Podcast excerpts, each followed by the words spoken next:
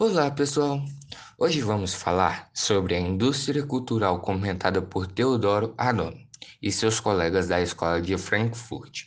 Esse termo faz referência a onipresente e maliciosa máquina de entretenimento que são controladas pela grande mídia. Produtos como filmes de cinema, programas de TV, rádio, revistas e jornais, bem como outras mídias sociais, são criadas como intenção sórdida de manter as pessoas distraídas, instigando desejos profundos na mente, levando-as a esquecer do que realmente precisam. Com isso, ela inclui medos e desejos, que nos confundem e intimidam, impossibilitando uma ação de transformação social. Este fator de alienação está totalmente baseado na racionalidade da técnica. Para quem não a conhece, a racionalidade da técnica é uma forma de pensar e agir sobre os sujeitos no mundo relacionada à gestão dos meios de produção e consumo presentes no capitalismo.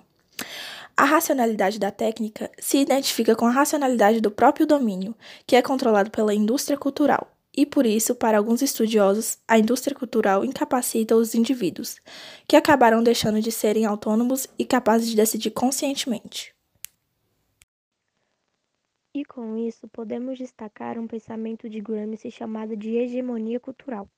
A hegemonia cultural ocorre quando um grupo ou um conjunto de grupos da sociedade, organizados em associações ou partidos, conseguem exercer influência o suficiente sobre outras pessoas a ponto de direcioná-las. A natureza dessa influência, porém, não é nem um pouco física, mas sim de ordem moral e intelectual. Para o filósofo, a conquista da dominação deve ser feita no sentido de consentimento e da busca do convencimento. Uma das preocupações de Gramsci e que, se colocada em prática, pode ser a solução, é fazer com que a linguagem filosófica, política e econômica seja simplificada para o meio comum e para diversos grupos sociais. Segundo ele, é preciso fazer uma adaptação para que as pessoas que não são especialistas possam se apropriar dos conceitos teóricos. E com isso, nos despedimos. Obrigada pela atenção no nosso podcast.